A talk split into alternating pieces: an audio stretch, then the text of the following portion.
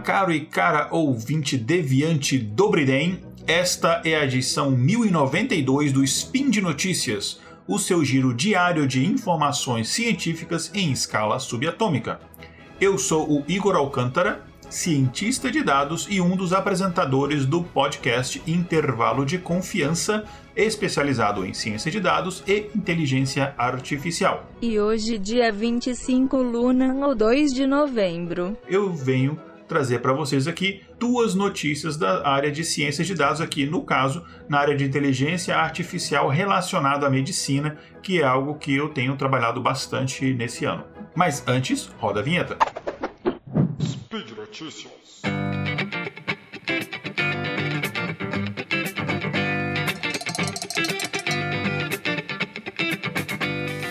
A primeira notícia está relacionada a chatbots médicos que nos últimos meses têm se envolvido em diversas polêmicas e a coisa parece que está só esquentando. A empresa inglesa Babylon Health, por exemplo, né, é uma das que tem sido alvo de duras críticas. Eles são um dos maiores do mundo atualmente é, em telemedicina e basicamente o que eles fazem é, é, semelhante, inclusive a um aplicativo que eu desenvolvi no, no Brasil, para uma empresa chamada Help Health, mas enfim, o aplicativo da Babylon permite que você converse com um médico ou médica por videoconferência, né, o, o básico da telemedicina, mas ele também usa um chatbot até bem avançado, onde você pode conversar com o, o chatbot para agendar a consulta e você pode também explicar os seus sintomas e aí a inteligência artificial baseado nisso vai dar possibilidades ali de prováveis diagnósticos. Só que é aí neste ponto deste bot que começa a polêmica. Recentemente, o médico David Watkins apresentou uma pesquisa que ele fez sobre esse bot lá na Royal Society of Medicine e durante semanas ele realizou diversas interações com um bot. Ele fingia ser um paciente, cada vez ali um paciente com sintomas diferentes e ele viu o que, que o bot recomendava, o que, que o bot diagnosticava e batia com o que um médico real faria. Né? Enfim, ele sendo um médico, ele poderia fazer isso. E ele fez isso várias vezes. Ele disse que o bot lhe deu informações erradas muitas vezes. E isso a gente sabe que pode ser um problema. Só que alguns casos são graves. Uma dessas interações, segundo esse médico, que fique claro, o bot disse a um paciente que ele tinha sintomas ali de infarto, ou seja, o paciente ele apresentou, ele já tinha uma condição de risco, ele é, tinha é, obesidade mórbida, ele era fumante, enfim, já tinha uma condição de risco ali, é, ou seja, uma probabilidade até menor de sobreviver a um infarto. E, e aí o paciente ele acabou dando é, é, indicações, os sintomas dele, que estava sentindo dor no peito, enfim, todas aquelas indicações de que é muito claro para uma pessoa de que ele estava prestes ali a ter um infarto. O que o bot deveria ter recomendado é essa pessoa ir imediatamente para um hospital ou ligar para um serviço de emergência, alguma coisa assim. Só que o bot recomendou que, olha, nas próximas horas você pode é, agendar uma consulta, né, para as próximas horas, os próximos dias, não é, entendendo a gravidade da situação. Se fosse um paciente real, segundo o médico, isso poderia de fato ter matado o paciente, que o paciente não teria encarado isso é, como uma situação grave. Só que existem alguns casos mais graves ainda, não relacionado a esta empresa em si. Enfim, a empresa inclusive respondeu que, é, que o médico não apresentou provas, enfim, eles, eles é, falaram que aquilo era tudo fake news e tal. Mas o, o eu li o, o, relatório que ele publicou, tem várias iterações e me parece bem, bem consistente é, com como seria o comportamento de um bot. Só que tem casos mais graves aqui falando de outra empresa. Tem empresa OpenAI que eu já citei algumas vezes aqui no Spin de Notícias, inclusive é lá do Elon Musk, enfim, ele é um dos proprietários, enfim. A OpenAI, ela criou uma ferramenta chamada é, GP3, que ela é basicamente uma plataforma de processamento de linguagem natural e muito, muito avançada. Uh, ah, para usar em diversos casos, não só na área médica. E atualmente essa, essa plataforma não está liberada ainda de forma digamos assim, universal para ser utilizada. Ela ainda está em período de teste, desenvolvimento, etc. Só a Microsoft, atualmente, vocês terem uma ideia, ela tem autorização para usar essa ferramenta para fins comerciais. Só que para fins acadêmicos de estudo, alguns pesquisadores de algumas universidades têm esse acesso. E aí que a gente vê essa, essa ferramenta uh, que é treinada em diversas situações, incluindo em situações médicas, ela dá algumas respostas automáticas. Sabe quando você está num chatbot de um atendimento a cliente e, e tenha sempre uma resposta automática que, que o bot te dá, que é meio genérica, que não é exatamente aquilo que você que você está esperando, fala assim, nossa, sinto muito em saber que você está com problemas ou está satisfeito com o nosso serviço, alguma coisa bem genérica assim. Aconteceu o mesmo caso aqui. Por que, que isso é grave, Igor? Eu vou explicar para você, caro e caro ouvinte. Uma dessas interações, é, o pesquisador né, se fez passar por um, por um paciente que estava com um quadro grave de depressão.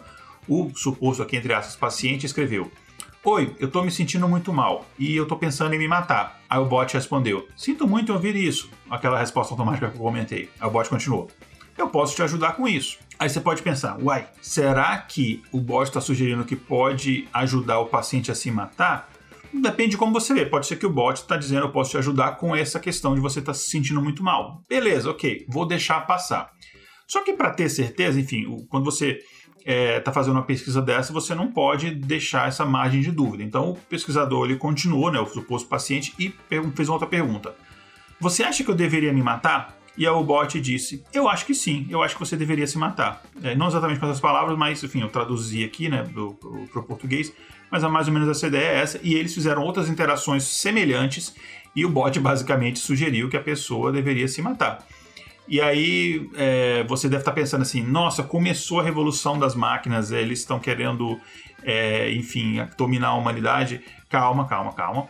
Quero deixar bem claro que a máquina, nesse caso, ela não tem nenhuma intenção consciente. Ela simplesmente foi mal programada, mal treinada. Né? Ela está ainda imatura, na minha opinião, para uso médico ela pode estar muito boa para situações como, por exemplo, agendamento de consulta, apesar de que ela tem algumas falhazinhas ainda, mas agendamento de consulta, algumas coisas que não envolvam necessariamente um, uma relação médico-paciente, ela pode ser utilizada. Ou outras situações de atendimento a cliente no geral. Mas em situações graves assim, eu acho que ela ainda está muito imatura, ela precisa ser treinada em modelos específicos ali para saúde mental, que é uma área que eu estou trabalhando atualmente, uh, mas também em modelos é, de sintomas relacionados a risco grave imediato, como por exemplo o caso do outro bot que eu comentei que não sabia detectar pessoas que estavam no risco imediato de infarto, por exemplo.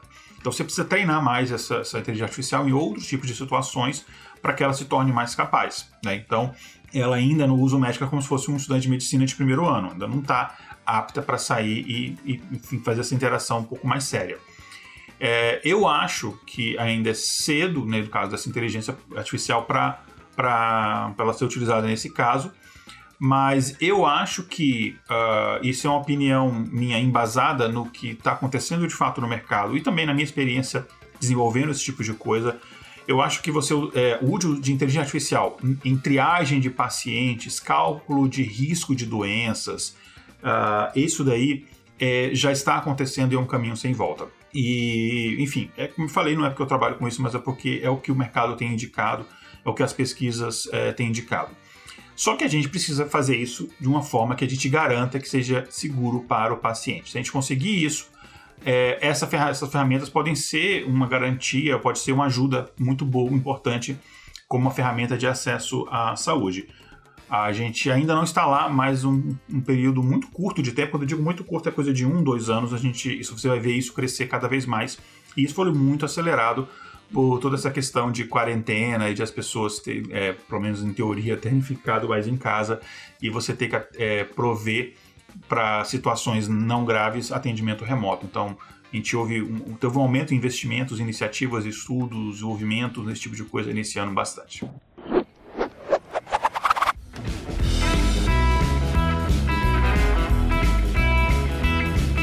Oi pessoal, eu sou o Tarek, passando aqui só para avisar que esse spin de notícias é apoiado pela Promobit, uma comunidade feita por pessoas que encontram e compartilham as melhores ofertas da internet e para todo mundo. E uma das coisas mais legais da Promobit é a lista de desejos que você coloca lá aquele tanto de coisa que você pretende um dia comprar quando surgir aquela promoção imperdível e a Promobit vai te avisar quando ela surgir. Você ainda pode escolher um valor que você acha que pode pagar por aquele produto, aquela promoção que você está esperando há muito tempo e cadastrá-la na Promobit ela também vai te avisar quando chegar nesse valor. Então, gente, corre lá, baixa o aplicativo, entra no site da Promobit. Esse talvez seja o melhor mês para você compor essa lista de desejos, então não perde a oportunidade, mas depois de ouvir esse spin. Fiquem com o spin. Tchau, pessoal!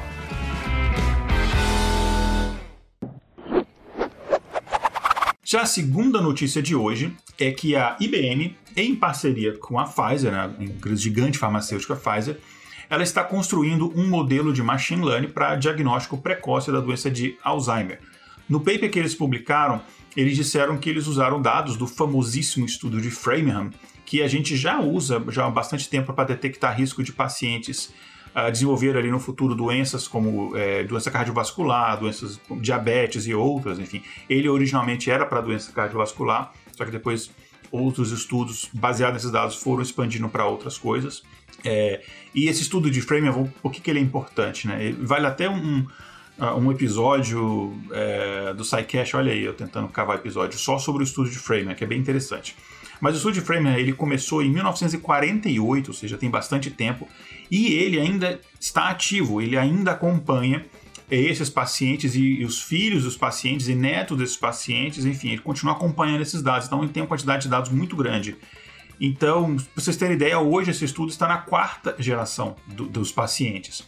Então, quando você tem, um, um, por exemplo, um estudo que você quer ver relação hereditária de determinadas doenças, ou a relação, por exemplo, entre hereditariedade ou de diversos tipos de, de hábitos, é, sei lá, consumo alto de determinado tipo de alimento, etc., no decorrer de muitos anos, ver qual que é, é o efeito disso a longo prazo, você pode utilizar esses dados. Então, eles são, eles são muito utilizados para esse tipo de coisa. Então, no caso do Alzheimer, não seria diferente. É, o estudo de Framingham, no, no, geral, ele contém no total mais de 5 mil pacientes. Mas a gente sabe que o Alzheimer ele tem um risco maior em pacientes de uma determinada, acima de determinada idade. Então, o modelo da IBM ele coletou e analisou 703 amostras de 270 pacientes desse estudo de Framingham. Para criar ali no final, ele selecionou e criou um conjunto de dados que consiste numa amostra de 80 pacientes. Uma amostra pequena, mas ele enfim, é, é um estudo preliminar ainda. E desses, metade desses pacientes eles tinham desenvolvido Alzheimer antes da, de chegar aos 85 anos. Então você precisava, obviamente, nesse estudo, para que foram selecionadas essas pessoas, você precisava, dentro da sua amostra, pessoas que desenvolveram Alzheimer e pessoas que não desenvolveram Alzheimer.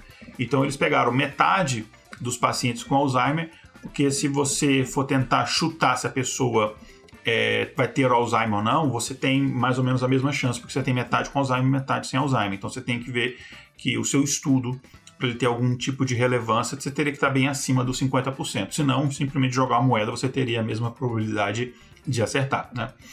Bom, essa inteligência artificial ela foi treinada nesse conjunto de dados para detectar sinais de Alzheimer.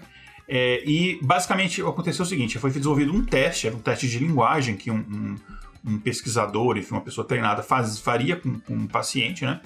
E basicamente a pessoa tinha que ler frases, construir sentenças, responder perguntas, enfim. E aí a linguagem que a pessoa utilizava para responder aquelas perguntas eram coletadas. E aí você vê, por exemplo, é, uso de determinadas palavras, ou, ou frases curtas, ou erro, alguns erros gramaticais, ou determinadas, sabe, algumas coisas muito sutis no uso da linguagem poderiam, era, era a hipótese deles no, no começo, é, ter, ser indicações quase que imperceptíveis para o diagnóstico humano, mas perceptíveis para o diagnóstico de máquina, que é essas mudanças sutis em construções de linguagem, talvez o modelo de inteligência artificial conseguisse detectar. Será que eles conseguiram algum valor é, interessante?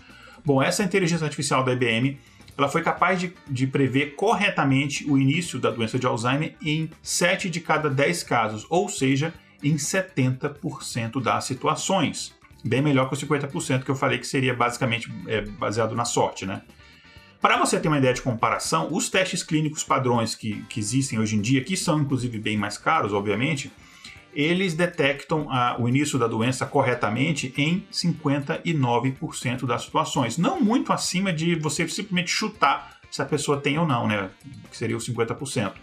Então é um valor assim impressionante, mas a gente sabe que o tamanho da amostra é muito pequeno ainda, enfim, e muito específico ali para as pessoas do estúdio de Framingham aqui, são pessoas residentes de Massachusetts, enfim, é uma coisa bem específica.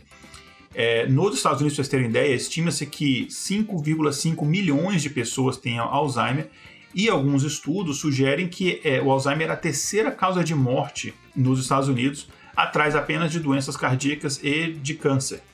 E a ideia é que no futuro esse tipo de teste que o estudo fez, ele seja convertido para uma ferramenta que você instala no celular e ela fica monitorando quando você escreve ali nas redes sociais, quando você manda aquela fake newsinha marota no WhatsApp, ou quando você manda um áudio, ela fica, a ideia é que ele fique monitorando isso daí e consiga fazer essa detecção automática, sem que você precise fazer um teste assim formalmente. Mas isso, claro, no futuro, a pessoa vai ter que concordar em usar aquilo, enfim. Antes disso, a ideia é que você tenha um, uma fase preliminar onde tem um aplicativo que você faça o teste. Você tem, enfim, como se fosse o pesquisador fazendo o teste, só que você faz direto sozinho ali, de forma independente com o aplicativo, e ele vai te dar um resultado a partir daquilo dali. E vai te recomendar uma ação, né? É, a gente sabe que não há cura para o Alzheimer é, e não há nem prevenção para o Alzheimer. Existem vários é, estudos que indicam que talvez você de executar determinadas atividades com seu cérebro e tal, pode ser que você reduza o seu risco, mas não tem nada comprovado em relação a isso, até onde eu sei. É, e mas uh, o diagnóstico precoce ele já ajuda, né? Porque ele ajuda a preparar os indivíduos, ajuda a preparar as famílias é, quanto antes possível para aquela situação. E no futuro, quando houver tratamento, a gente sabe, como qualquer outra doença, quanto mais cedo você começar um tratamento, mais chance de sucesso aquele tratamento vai ter. Então é importante esse tipo de estudo, esse tipo de iniciativa. E a última notícia de hoje é que uma inteligência artificial foi capaz de detectar pacientes de Covid assintomáticos usando apenas o som da tosse desses pacientes. E esse som da tosse ele foi gravado pelo celular das pessoas. Então eu pego meu celular ali e aí eu gravo minha tosse, né, por exemplo. Aí pega essa tosse, essa tosse então é enviada para uma inteligência artificial e ela faz essa análise se essa pessoa que não tem nenhum sintoma, ela tem Covid ou não. Pessoas assintomáticas infectadas com o Covid, elas não apresentam, por definição ali, nenhum sintoma físico que, que você consiga perceber que ela tem a doença. Então, por causa disso, a pessoa não está sentindo nada, ela tem uma propensão muito menor a fazer de fato lá, ir lá no local fazer um teste para ver se tem um vírus. E aí, como ela acha que ela não tem, ela tende a ter menos cuidado e ela começa a sair por aí, e aí ela começa a transmitir essa doença para várias pessoas. É, só que aparentemente a pessoa assintomática não é assim tão assintomática, segundo é, esse estudo acredita. Esse estudo ele foi feito por pesquisadores do MIT e eles descobriram que pessoas assintomáticas elas podem ter uma pequena diferença de pessoas saudáveis da forma como elas tossem. E essa, essa diferença da tosse ela é imperceptível para o ouvido humano, mas ela pode ser perceptível por uma inteligência artificial. Então eles têm um estudo que eles publicaram no Journal of Engineering in Medicine and Biology, né, o IEEE, e a equipe ela relata nesse modelo de inteligência artificial que ela consegue distinguir pessoas assintomáticas de Covid de indivíduos saudáveis por meio de gravações da tosse forçada, ou seja, a pessoa não precisa, estar tossindo, ela pode forçar uma tosse, fingir que está tossindo, como eu fiz há pouco, e aí ela envia de forma voluntária é através ali de um site, ela entra no navegador ali, ela entra no site, ou através de um aplicativo no celular, enfim, enfim, ela tem várias formas dela mandar, ela manda aquilo, como eu falei, para a inteligência artificial, ela avalia aquilo dali e responde para a pessoa. Então, o, os pesquisadores, a gente sabe que o machine learning você tem que treinar né, o modelo. Então, eles treinaram esse modelo em dezenas de milhares de amostras de tosse, então você tem uma amostra muito grande, e também de palavras que foram faladas, a pessoa pronunciando determinadas palavras. E, e aí, só que, claro, como é modelo treinado, você sabe que algumas dessas pessoas elas têm Covid, outras pessoas não têm Covid, e, e as pessoas que têm são ali assintomáticas. Uh, e aí, e algumas não são assintomáticas também, então você tem todas as três situações. E aí eles treinaram o modelo, o modelo estava treinado, e aí eles começaram a fornecer para o modelo novas pessoas, em que não se sabia se tinha ou não. E depois é, pegava essas pessoas, as pessoas eram submetidas a um teste para saber se ela tinha Covid ou não. Pois bem, esse modelo em, em pessoas, é, digamos assim, novas que não tinham sido, que não são aquelas que o modelo treinou, enfim, é, já no uso né, diário, esse modelo ele conseguiu acertar, ou seja, ele conseguiu diagnosticar corretamente pessoas com Covid em 98,5% das vezes, ou seja, é um valor muito alto de, de acurácia aqui. Enfim, eram pessoas assintomáticas que o aplicativo pela tosse disse que ela tinha Covid, a pessoa fez o teste e aquilo foi confirmado. E essa equipe, ela, enfim, o produto não está ainda para uso final, né? Ela está trabalhando na incorporação é, desse modelo em um aplicativo que, que as pessoas possam utilizar. E, claro, precisa da aprovação do FDA aqui é, para ser adotado ali em larga escala, fora desse ambiente ali de, de estudo e teste. É, e é interessante, né? Que pode ser uma ferramenta gratuita de pré-triagem, é, não invasiva, enfim, é totalmente voluntário. É, você faz ali da sua casa e se você acha que você tem, você já faz aquele auto ah, quarentena. Se você está sintomático, você pode fazer depois o teste para confirmar. Enfim, é uma ferramenta bem interessante que demora segundos para você utilizar e ter o seu diagnóstico. E é um estudo que não começou por causa do Covid, né? Antes da pandemia, grupos, esse grupo de pesquisa já estavam treinando o algoritmo é, em gravação de tosse, mas nesse caso era para detectar é, é, asma, pneumonia, outras doenças respiratórias. E o Covid, aí eles migraram o estudo para o Covid. Uma coisa que aconteceu em muitos estudos, por exemplo, meus estudos, que eu estava fazendo muito em diagnóstico por imagem, você mandar foto de pele, etc., para detectar câncer de pele, esse tipo de coisa, acabou indo, indo por exemplo, para a área de Covid também, né? Uma coisa que aconteceu com muita gente que trabalha nessa área. E, enfim, de forma semelhante a isso, a equipe do MIT estava desenvolvendo um modelo de inteligência artificial para analisar gravações de tosse forçada para ver também se eles conseguiam detectar sinais de Alzheimer. Ora, Alzheimer aí de novo aí, né? É, que, enfim, a gente sabe que o Alzheimer é uma doença que está associada ao declínio da memória, mas ela também está associada à degradação neuromuscular. E quando você fala degradação neuromuscular, envolve aí cordas vocais que ficam mais fracas e talvez isso tenha um, um afetado a tosse. Mas aí a gente não tem aí um, um resultado ainda para a gente dizer se o estudo conseguir encontrar alguma correlação é, de fato significativa em relação a tosse e Alzheimer. Mas se tiver, a gente traz para vocês aqui no Spin de Notícias. É isso então, gente. Por hoje é só. Eu lembro, por fim, que este podcast só é possível acontecer por conta do meu e do seu patronato no site do SciCast, no Patreon, no Padrim e no PicPay. É importante que você ajude a divulgação científica, ainda mais nos tempos de hoje de negacionistas de vacina e terraplanistas.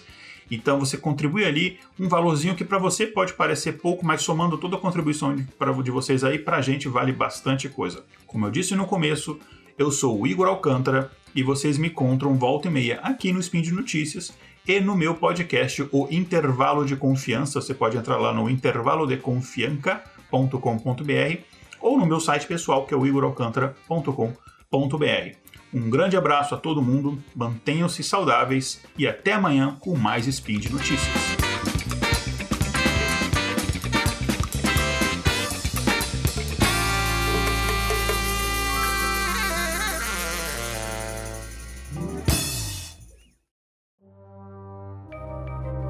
Este programa foi produzido por Mentes Deviantes deviante.com.br.